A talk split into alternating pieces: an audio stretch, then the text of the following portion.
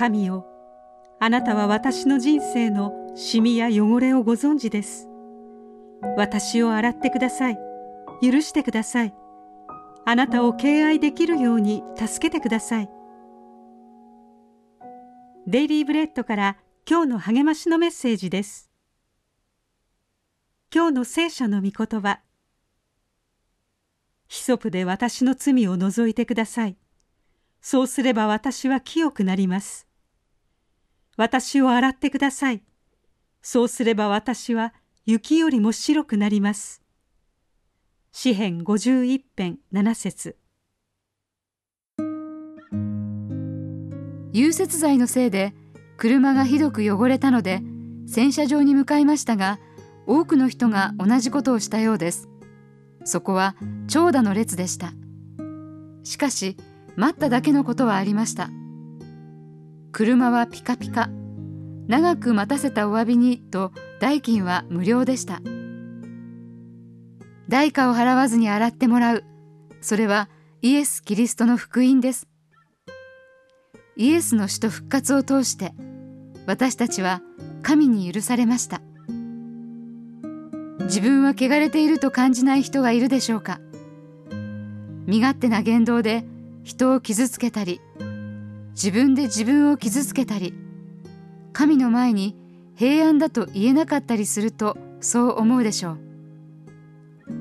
詩編51編は誘惑に負けてしまったダビデの叫びです。預言者ナタンに罪を指摘された時ダビデは私を洗ってくださいと祈りました。ヒソプで私の罪を除いてください。そうすれば私は清くなります。私を洗ってください。そうすれば私は雪よりも白くなります。後ろめたいことがありますか？汚い自分が見えますか？イエスのもとに来て次の言葉を聞いてください。もし私たちが自分の罪を告白するなら神は真実で正しい方ですからその罪を許し私たちをすべての不義から清めてくださいます。今日の目想のヒント。あなたが私を洗ってくださいと神に叫ぶとしたら、それはどういう意味ですか？神がイエスゆえに無償で許し、清めてあげようと言われるのに、はいと言えないのはなぜですか？